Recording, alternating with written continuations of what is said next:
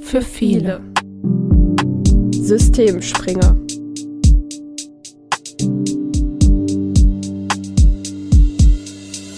Hallo und herzlich willkommen zu der elften Folge unseres Podcasts.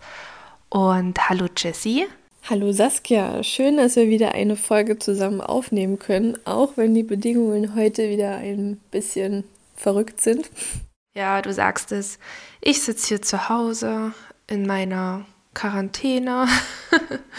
ähm, also obwohl es ja offiziell gar keine Quarantäne mehr gibt, aber dennoch bleibe ich natürlich zu Hause. Und du aufgenommen, ich weiß gar nicht, in der Schule oder von zu Hause aus. Wir haben viel telefoniert, weil man muss euch halt sagen, wir hatten überlegt, die Folge zu verschieben und dann zusammen aufzunehmen, also beide an einem Ort. Dachten dann aber, nee, das ist eigentlich ja auch nicht das, was wir möchten. Wir möchten in unserem Turnus bleiben, alle zwei Wochen donnerstags und haben überlegt, wie wir das dennoch schön gestalten können. Der kluge und der kreative Kopf haben sich zusammengesetzt, ähm, digital. und ja, wollten es euch dann trotzdem ermöglichen und hoffen, es wird dennoch trotz der Distanz eine schöne Folge. Unsere heutige Folge widmet sich einer der Zielgruppen, die wir bisher noch gar nicht beziehungsweise nur angeschnitten angesprochen haben und das sind die Eltern. Wir möchten heute den Fokus auf Elternarbeit legen und zwar im Zusammenhang mit Hilfen zur Erziehung da das ja nicht immer ganz so einfach ist. Doch bevor wir ins Thema einsteigen, ähm, haben wir wieder eine Blitzlichtrunde vorbereitet. Diesmal rund um das Thema Elternarbeit. Jesse, ich würde gerne anfangen. Meine erste Frage an dich. Bist du vor Elterngesprächen aufgeregt? Ich bin vor Elterngesprächen aufgeregt, ja. Also es kommt auch immer drauf an, lade ich ein oder bitten die Eltern um ein Elterngespräch. Ich muss sagen, wenn die Eltern um ein Elterngespräch bitten, bin ich oftmals gar nicht so aufgeregt. Lade ich selber ein, ist es ja meistens wegen, naja, Themen, die nicht ganz so schön sind, ne, zum Beispiel Kindeswohlgefährdung oder sehr verhaltensauffällig etc. Ähm, vor solchen Gesprächen bin ich immer extrem aufgeregt, weil man möchte den Eltern ja natürlich nicht auf die Füße treten, aber das ist ja kein angenehmes Thema, deswegen mache ich mir da schon sehr oft Gedanken dazu. Und so oft kommen Elterngespräche bei mir auch nicht vor, das heißt, ähm, ja, ich glaube, du bist da geübter als ich drinne. Stell dir vor, du hättest mit mir ein Elterngespräch. Also ich bin ein Elternteil an deiner Schule. Was wären deine ersten drei Fragen oder Sätze an mich, damit du so ein bisschen das Eis brichst? okay, also da würde ich jetzt für den Podcast der erst einmal den Namen Frau Sonnenschein zuschustern. ähm, angenommen, du würdest das Elterngespräch wollen, dann würde ich anfangen mit Ja, schönen guten Tag, äh, Familie Sonnenschein. Ähm, schön, dass Sie hier sind. Sie hatten ja mit mir um ein Elterngespräch gebeten. Und ja, möchten Sie erst einmal Ihr Anliegen schildern und dann schauen wir das mal gemeinsam eine Lösung finden für ihren Sohn.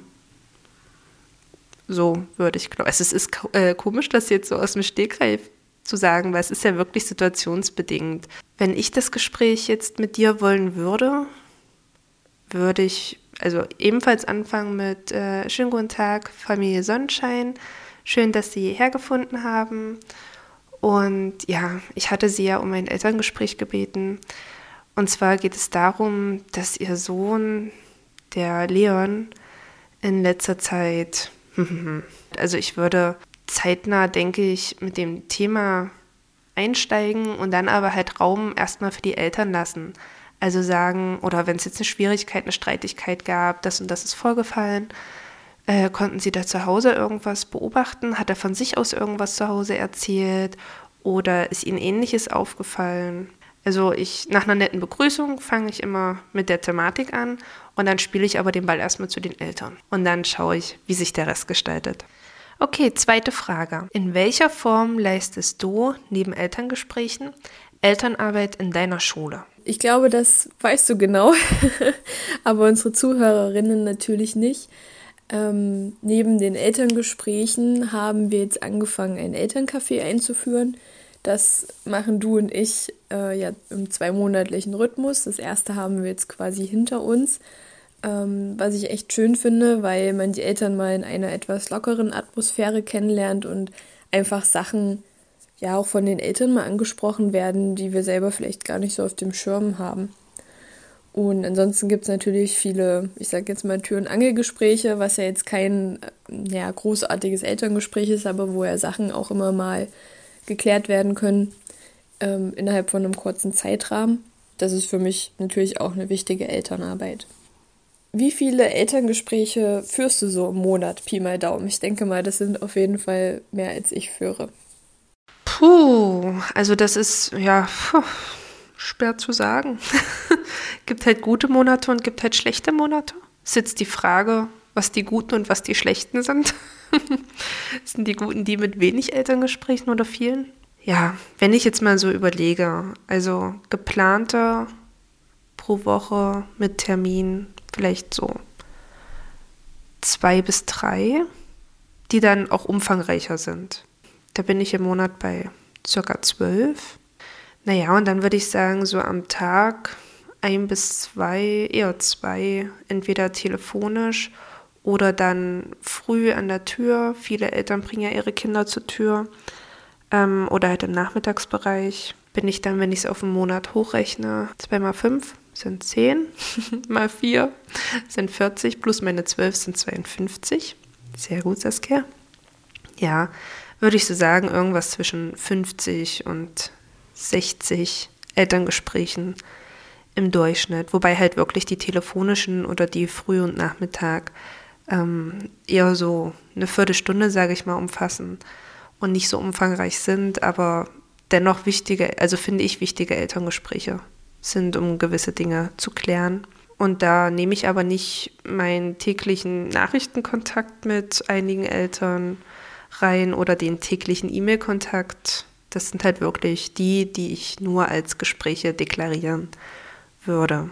Ich muss aber auch dazu sagen, wir sind eine Brennpunktschule und wir haben 280 Kinder circa an unserer Schule. Und die letzte Frage meinerseits. Gab es im Rahmen der Elternarbeit eine besonders peinliche Situation für dich, also so in der Vergangenheit? Kannst du dich da an irgendetwas erinnern, was dir sehr unangenehm war oder sogar peinlich? Ähm, da muss ich ehrlich sagen, es ist total langweilig, die Antwort. Es gab für mich keine peinliche Situation bisher im Elterngespräch. also es ist wirklich nichts, was mir einfallen würde. Ähm, klar lief vielleicht nicht alles so, wie man sich das gedacht hat, aber peinlich ist irgendwie das noch nie ausgegangen. Und Frage 3, also an dich. Welche Gedanken machst du dir vor einem Elterngespräch? Damit meine ich zum einen, welche Befürchtungen hast du vielleicht? Also hast du überhaupt welche? Und zum anderen natürlich, wie bereitest du dich so ein bisschen auf das Elterngespräch vor? Gute Frage. Also auf jeden Fall bereite ich mich in dem Sinne vor, dass ich mir Stichpunkte mache, dass ich ein Protokoll, insofern es möglich ist, schon mal vorbereite mit den Gedanken, die angesprochen werden sollten, meinerseits. Und natürlich Raum lasse zur Ergänzung. Ähm, das ist, glaube ich, so das klassische, typischer Fahrplan. Ähm, einleitende Worte bereite ich mir in dem Sinne nicht vor. Also meine Vorbereitung ist eigentlich, dass ich im Vorfeld, so eine halbe Stunde vorher, mir immer noch mal angucke, okay, worum geht's, was ist das Ziel vom Ganzen, worauf will ich hinaus? Und dann aber einfach die Eltern erstmal, ja, ganz klassisch begrüße, nette Worte am Anfang und das Ganze aber wirklich auf Augenhöhe. Also ich bin ein absoluter Fan davon, den Eltern auf Augenhöhe zu begegnen bin damit ähm, immer sehr gut gefahren. Äh, die Eltern konnten schnell Vertrauen aufbauen. Und ja, ich bin allgemein eine sehr ruhige, sodass auch meine Elterngespräche sehr ruhig ablaufen, meistens. ähm, Zumindest meinerseits. Aber ansonsten Befürchtungen, ja, dass es halt aus dem Ruder läuft. Das ist so, glaube ich. Also dass die Eltern sich hochpushen, total misstrauisch sind und man gar nicht irgendwie zueinander findet. Was ich immer am traurigsten für mich finde, ist, wenn das Elterngespräch dann so beendet wird, dass ich rausgehe mit, hm, okay, und jetzt? also irgendwie so überhaupt nicht gewinnbringend oder nichtssagend. Aber selbst solche Elterngespräche oder so ein Verlauf wäre für mich in Ordnung, weil dann würde ich einfach nochmal zu gegebener Zeit, also ein bisschen das Ganze ruhen lassen und später nochmal neu anknüpfen und ja, mir nochmal neue Gedanken dazu machen, um dann vielleicht auch einen Plan zu entwickeln.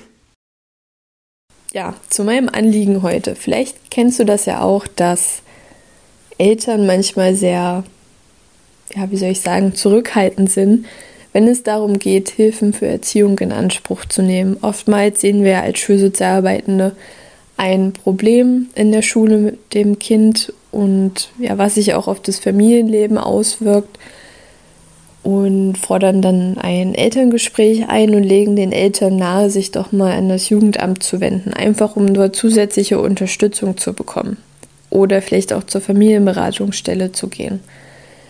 Und das stößt ja ganz oft auf Ablehnung und oh nein, ne, die Hilfe vom Jugendamt will ich bloß nicht in Anspruch nehmen. Das sind die Bösen, die die Kinder aus, die aus den Familien rausholen.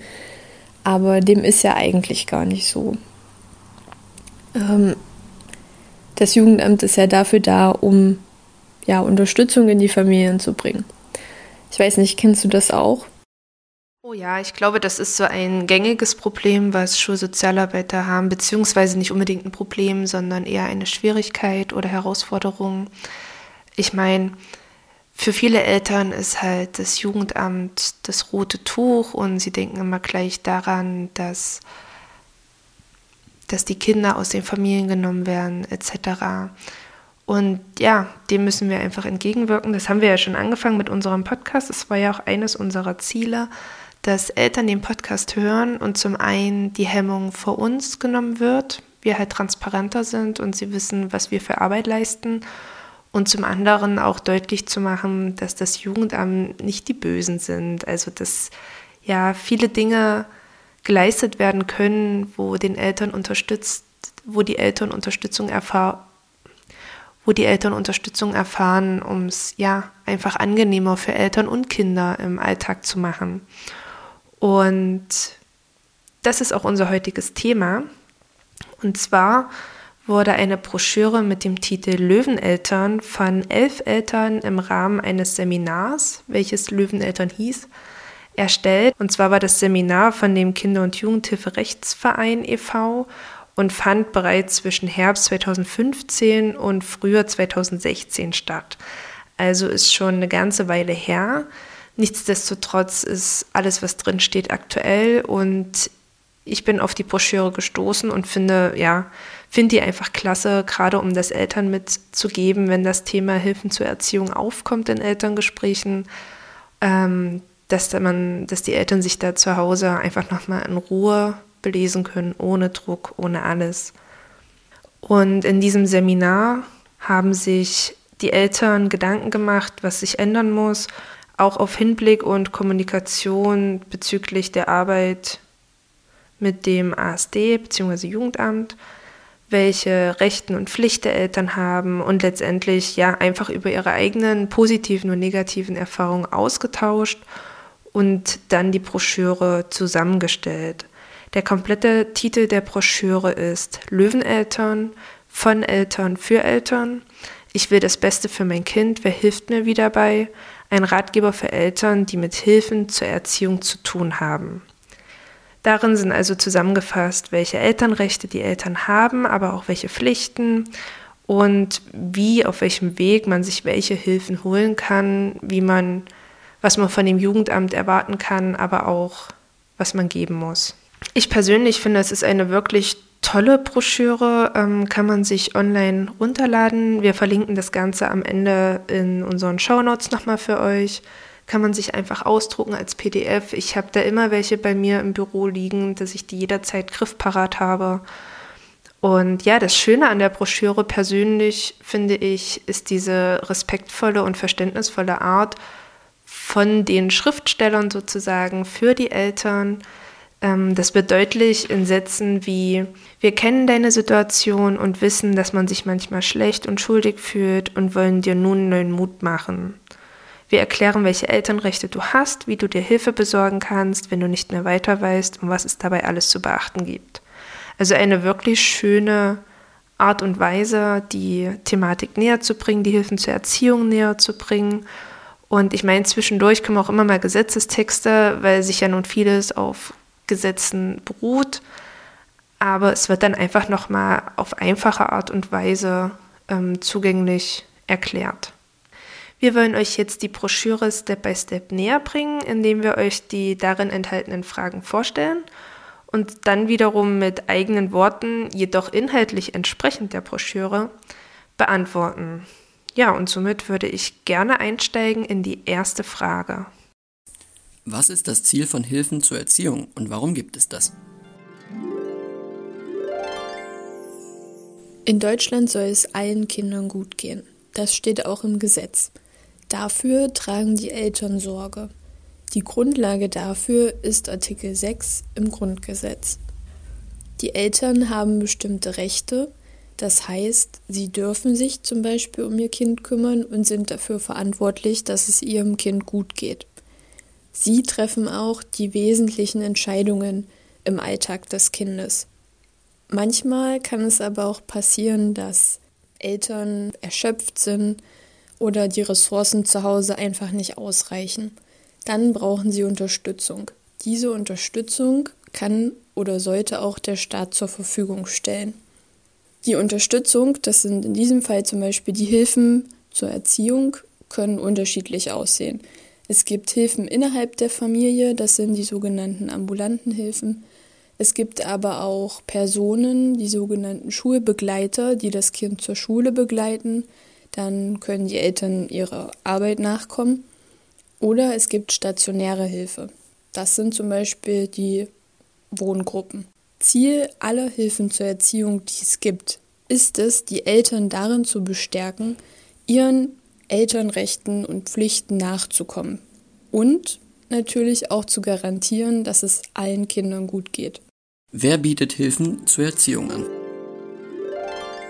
Alle Personen Sorgeberechtigten haben einen gesetzlichen Anspruch auf Hilfen zur Erziehung, die im Paragraph 27 Absatz 1 des SGB 8 niedergeschrieben sind. Und dabei ist das Jugendamt die öffentliche Behörde, die dafür zuständig ist und den Anspruch gewähren muss. Und jeder Landkreis sowie jede kreisfreie Stadt hat dementsprechend das eigene Jugendamt bzw. den eigenen allgemeinen sozialen Dienst. Diese bieten die Erforderlichkeit und Geeignetheit der Jugendhilfemaßnahmen und die konkrete Unterstützung wiederum leistet der sogenannte freie Träger. Was sind Aufgaben des Jugendamtes und was sind Aufgaben der freien Träger? Das Jugendamt ist eine Institution, zu der man gehen kann, wenn man Hilfe benötigt. Das ist also der Ort, an dem Hilfe gewährt wird. Das Jugendamt muss dafür Sorge tragen, dass diese Hilfen zur Erziehung auch bezahlt werden. Außerdem unterstützt das Jugendamt die Eltern dabei herauszufinden, welche Hilfen für sie in ihrer individuellen Situation geeignet ist, um die Eltern zu entlasten, sie zu unterstützen, aber auch natürlich das Kindeswohl sicherzustellen. Das Jugendamt selbst führt in der Regel keine Hilfen selber aus, es bezahlt aber diese Hilfen. Das heißt, man geht dorthin zur Beratung, dann wird geschaut, welche Hilfen passen zu der Familie und die Kosten werden geklärt. Und dann, wenn es um die Ausführung der Hilfen geht, wird man quasi an freie Träger weiter verwiesen. Wie viele Infos stehen dir zu und was muss dir nicht gesagt werden? Wer hat Anspruch auf Hilfen zur Erziehung?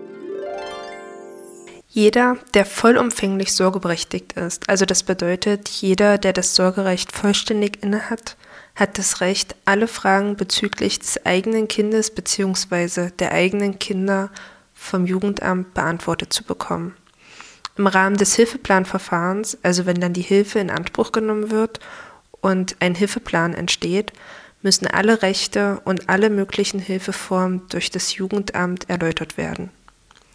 Anspruch auf Hilfen zur Erziehung haben alle Menschen, die mit ihren minderjährigen Kindern in Deutschland leben und das ausnahmslos. Das meint auch unter anderem Menschen ohne deutsche Staatsangehörigkeit etc., solange sie einen gewöhnlichen Aufenthalt in Deutschland haben. Welche Hilfeformen gibt es und wie finde ich heraus, welche Hilfe zu mir passt? Die Hilfen zur Erziehung sind ganz unterschiedlich. Es gibt keine feste Form, die über alle übergestülpt werden kann. Denn, seien wir mal ehrlich, schauen wir uns mal Saskia und mich zum Beispiel an. Wir sind ja auch komplett verschieden. Und so sind es auch die Menschen und die Familien und auch die Problemsituationen, die jede Familie eventuell hat. Deswegen ist es auch nicht möglich, eine universelle Hilfe quasi zu haben, die auf alle Familien und alle Problemfälle passt. Das Kinder- und Jugendhilfegesetz sieht die individuellen Lösungen auch mit vor. Diesen Ausschnitt würde ich mal ganz kurz vorlesen. Und zwar Art und Umfang der Hilfe richten sich nach dem erzieherischen Bedarf im Einzelfall. Dabei soll das engere soziale Umfeld des Kindes oder des Jugendlichen einbezogen werden. Das steht vor allem im SGB 8, Paragraph 27. Das heißt, es soll auch unbedingt auf das soziale Netzwerk der Familie zurückgegriffen werden und auch die sollen aktiv mit in die Lösungen einbezogen werden. Das Jugendamt hat dabei die Aufgabe, dich als Familie oder als Elternteil zu informieren und zu beraten und mit dir gemeinsam zu schauen, welche Hilfe passt dann überhaupt für eure Familie und für eure Problemsituation. Im Gesetz gibt es nur einen groben Rahmenplan, an dem man sich orientieren kann. Dort sind zum Beispiel einige Formen aufgelistet, die wir jetzt euch ganz kurz vorstellen wollen. Zum einen gibt es die Erziehungsberatung. Dort geht es vor allem darum, dass die Eltern beraten werden, wie man besser mit dem Kind vielleicht umgehen kann, wie man das Problem zu Hause angehen kann. Man wird beraten, ähm, es werden Lösungsstrategien ja quasi erarbeitet die dann zum selbstständigen Umsetzen gedacht sind für zu Hause. Für die älteren Jugendlichen gibt es vor allem soziale Gruppenarbeiten. Das heißt, die Jugendlichen sollen selber an ihren Problemen arbeiten und bekommen so in den Gruppenarbeiten Hilfen. Das können ganz vielfältige Themen sein, zum Beispiel Umgang mit Gewalt oder auch Schulverweigerung. Also es kommt ganz drauf an, was das Problem in diesem Fall ist. Die Jugendlichen sollen ja an diesem Thema arbeiten, sodass sie dann eigenständig ihr Leben wieder gut führen können und lernen, wie man mit den Konflikten umgeht. Darüber hinaus gibt es den Erziehungsbeistand. Das ist eine dritte Person, die in die Familien kommt und den Familien dabei hilft. Es geht vor allem darum, dass die Kinder ihren Entwicklungsaufgaben nachkommen können und diese auch bewältigen können. Dann gibt es die sozialpädagogische Familienhilfe. Die ist für die gesamte Familie da. Das ist der Unterschied zum Erziehungsbeistand. Und die sozialpädagogische Familienhilfe unterstützt die Familie dabei, die alltäglichen Aufgaben zu bewältigen. Das können Gänge zu den Ämtern sein, das kann aber auch sein, Rituale in der Familie zu etablieren und diese vielleicht auch einzuhalten, ähm, zum Beispiel feste Mahlzeiten, Hausaufgabenzeiten das ist natürlich auch ziemlich schwierig, als Familie sich vielleicht auch gegenüber einer fremden Person zu öffnen. Das heißt, ähm, hier ist es auch ganz wichtig, dass man sich auch gut versteht und miteinander arbeiten kann. Eine weitere Form, die, glaube ich, vor allem in den Grundschulen sehr ja, bekannt ist, sind die Tagesgruppen. Tagesgruppen sind vor allem für die jüngeren Kinder. Ich weiß aber auch von einigen ja, Betroffenen, sage ich jetzt mal, die in die Tagesgruppe gehen, dass dort auch Jugendliche sind, also so 12, 13, 14-Jährige. Das läuft zum Beispiel so ab, dass die Kinder von der Schule abgeholt werden nach dem Unterricht. Dann fahren sie in die Räumlichkeiten der Tagesgruppe und machen dort gemeinsam Hausaufgaben, kochen vielleicht, spielen zusammen. Es gibt auch in den Ferien immer ganz viele Angebote, was ich so mitbekomme. Und darüber hinaus fahren die Angestellten der Tagesgruppe mit den Kindern auch zu Terminen wie Logopädie und Ergotherapie. Und am Abend geht es dann wieder zurück nach Hause. Das ist meistens so, was ich so mitbekomme bei unseren Kindern gegen 19 Uhr. So werden auch die Eltern entlastet, haben ein bisschen Freiraum, können sich auch ein bisschen erholen und Kraft tanken. Weitere Formen der Hilfen für Erziehung sind zum Beispiel die Vollzeitpflege und die Heimerziehung. Ähm, ich glaube, darunter können wir uns alle etwas vorstellen. Das ist immer ja die größte Angst, wenn man vom Jugendamt hört und auch von den Hilfen zur Erziehung, dass das Kind in ein Heim kommt. Aber wie wir sehen, es gibt ja noch andere Hilfen, die dem vorgeschaltet werden. Im Gesetz stehen auch noch weitere Hilfen, zum Beispiel die Nachbetreuung oder auch die Eingliederungshilfe für seelisch behinderte Kinder und Jugendliche. Die richtet sich vor allem, wie der Name sagt, wie gesagt, an Kinder und Jugendliche, die eine seelische Beeinträchtigung haben und nicht so am Leben teilnehmen können, wie es Kinder ohne Beeinträchtigung machen. Diese Kinder und Jugendlichen sollen im Alltag unterstützt werden und so weit wie möglich am gesellschaftlichen Leben teilhaben. Dafür braucht es aber eine ärztliche Diagnose, weil, wie gesagt, das nur für seelisch beeinträchtigte Kinder und Jugendliche ist. Wichtig bei diesen ganzen Hilfen ist vor allem, dass sie von den Eltern und auch von den Kindern und Jugendlichen akzeptiert werden, denn es bringt nichts, wenn das Kind in die Tagesgruppe geht und das komplett blöd findet, sich dort überhaupt nicht wohlfühlt, dann ist dem Kind ja leider auch nicht geholfen. Wichtig zu erwähnen ist vielleicht noch, dass die, diese ganzen Hilfen an verschiedene Ziele gekoppelt sind. Die Ziele werden oder sollten klar und verständlich für alle Beteiligten formuliert sein. Dazu kommen wir aber später nochmal. Nach welchen Kriterien wird die Hilfe bzw. Einrichtung ausgesucht? Und wie bzw. wo stelle ich meinen Antrag? Die entsprechende Hilfe bzw. Einrichtung wird nach folgenden Kriterien ausgewählt bzw. sollten diese eine Relevanz bei der Wahl haben.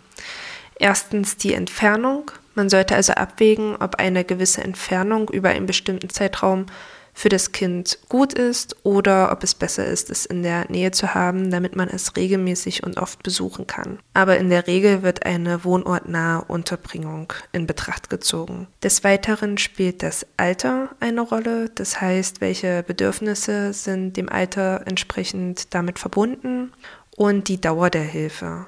Die Elternarbeit ist ebenfalls ein Kriterium. Also jede Einrichtung geht ja anders mit der Elternarbeit um, beziehungsweise gestaltet diese anders. Und sowohl diese sollte zum Thema gemacht werden, als auch die Konzeption der Einrichtung, weil ja auch wiederum jede Einrichtung bzw. Hilfe eine eigene Konzeption bzw. einen anderen Umgang mit den Kindern hat. Und jedes Elternteil bzw. die Sorgeberechtigten sollten diese einsehen können und demnach entscheiden. Ein kleines Goodie in der ganzen Sache sind die besonderen Wünsche und Hobbys der Kinder. Auch die können gerne zum Thema gemacht werden und zur Sprache gebracht werden. Der Antrag erfolgt formlos beim zuständigen Jugendamt, also es bedarf keine besondere Formulierung. Es kann auch ein mündlicher Antrag gestellt werden, indem man beim Jugendamt anruft bzw. hingeht und erläutert, dass man Hilfe braucht. Ich möchte kurz ein Beispiel für eine schriftliche Formulierung anbringen. Also neben dem klassischen Briefkopf aus eigener, eigenem Namen, eigener Anschrift sowie die des zuständigen Jugendamtes, dem Datum und dem Betreff Antrag auf Hilfe zur Erziehung könnte beispielsweise stehen, sehr geehrte Damen und Herren, hiermit beantrage ich für mein Kind, Name, Hilfe zur Erziehung. Meine Gründe werde ich Ihnen in einem persönlichen Gespräch mitteilen. Mit freundlichen Grüßen und dann unterschreiben. Ein Antrag auf Hilfen zur Erziehung sollte eigentlich schnell zu einem persönlichen Gespräch führen und muss auch innerhalb von drei Monaten beschieden werden. Meistens geht es jedoch schneller bzw. sollte es schneller gehen. Was sind deine Elternrechte? Eltern überlegen gemeinsam mit den Mitarbeitenden vom Jugendamt, welche Hilfen für sie als Eltern und auch für das Kind am besten geeignet sind. Oft ist es ja so, dass die Eltern Angst haben, dass sie irgendwas ähm, ja, von dem Jugendamt vorgesetzt oder vorgeschrieben bekommen, was eigentlich gar nicht passt und was sie nicht möchten oder dass direkt das Kind weggenommen wird. Dem ist aber gar nicht so. Also das Jugendamt versucht, den Menschen zu helfen und das Kindeswohl natürlich auch sicherzustellen. Und ja, deswegen versucht es die Eltern bestmöglich zu beraten. Und es ist ein gegenseitiger Austausch. Das heißt, man sollte ja auch offen ansprechen, was einem vielleicht gerade nicht so gefällt an dem Hilfeplangespräch zum Beispiel. Wichtig ist auch, dass die Eltern oder ihr als Eltern das Elternrecht natürlich auch weiterhin habt und das Jugendamt nicht. Das Jugendamt ist nur dafür da, um euch gut zu beraten und soll euch helfen, diese Elternrechte und Pflichten wahrzunehmen und denen auch nachzukommen. Elternrechte hierbei sind zum Beispiel Wunsch- und Wahlrecht. Das heißt, du kannst dir als Elternteil die Hilfe wünschen, die du gerne hättest und auch welcher Träger das vielleicht auch durchführen soll. Aber da muss natürlich auch geschaut werden, hat das Jugendamt genug Geld, diese Hilfe umzusetzen? Ist es realistisch und auch geeignet für euch? Das weitere Elternrecht, was ihr wahrnehmen solltet und auch habt, ist das Sorgerecht. Das heißt, ihr als Eltern habt das Recht und auch die Pflicht dazu, euch um euer Kind oder um eure Kinder zu kümmern.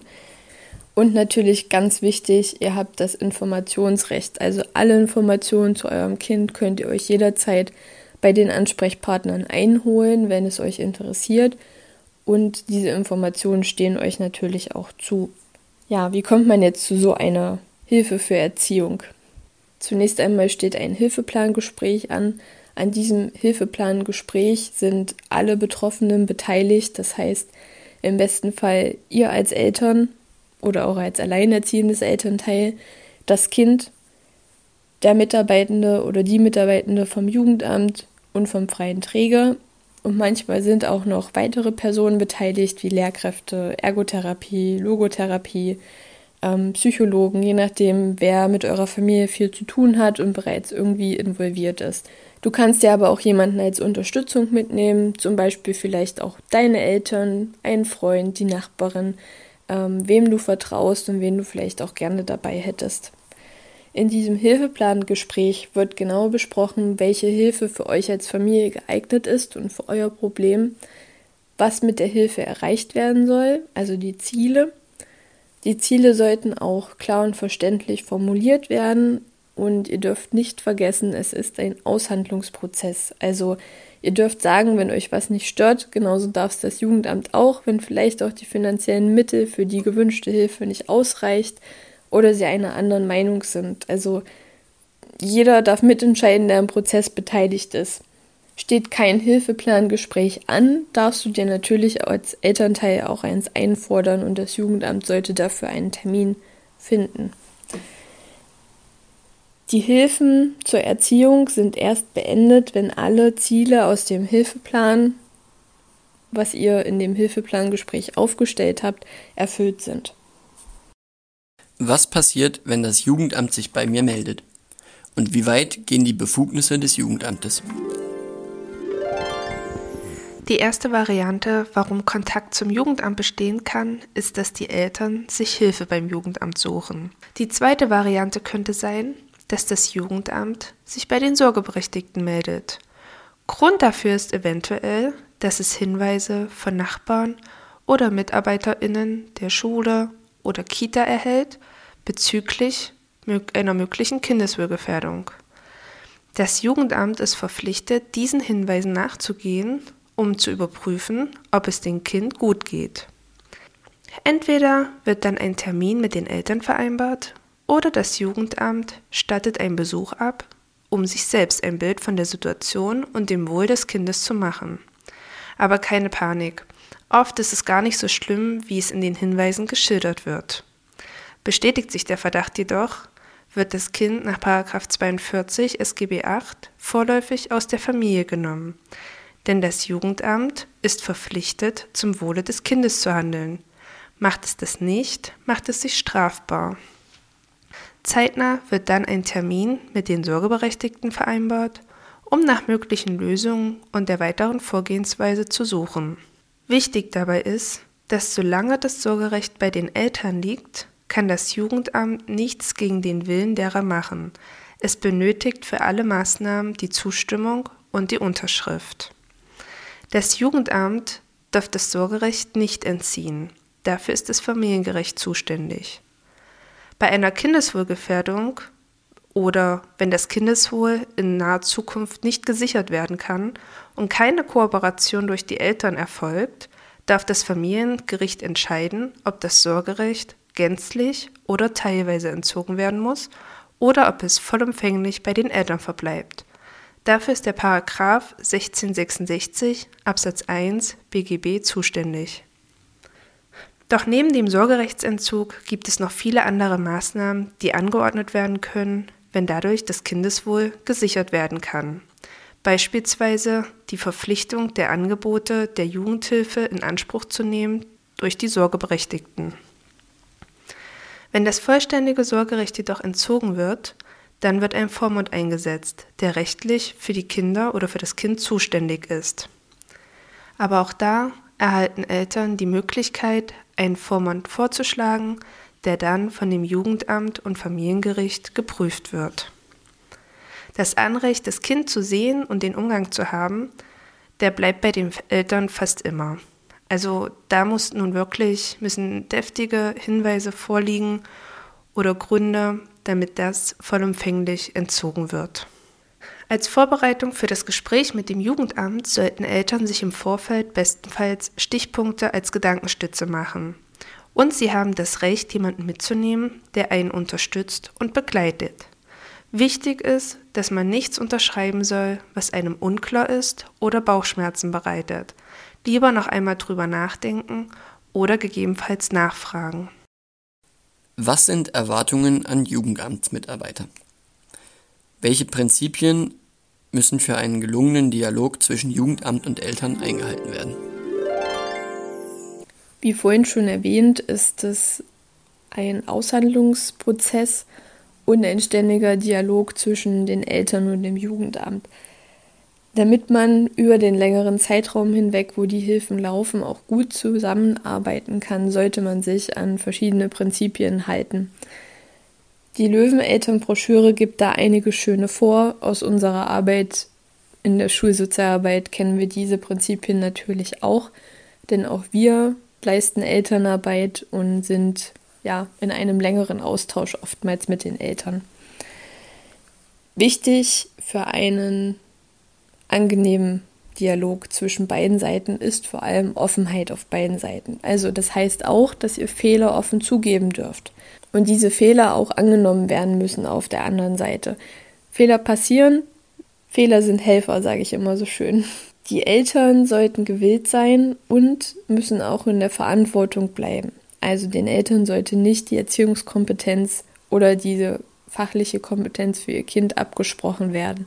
Sie sind immer noch das Elternteil und kennen ihr Kind meistens am besten.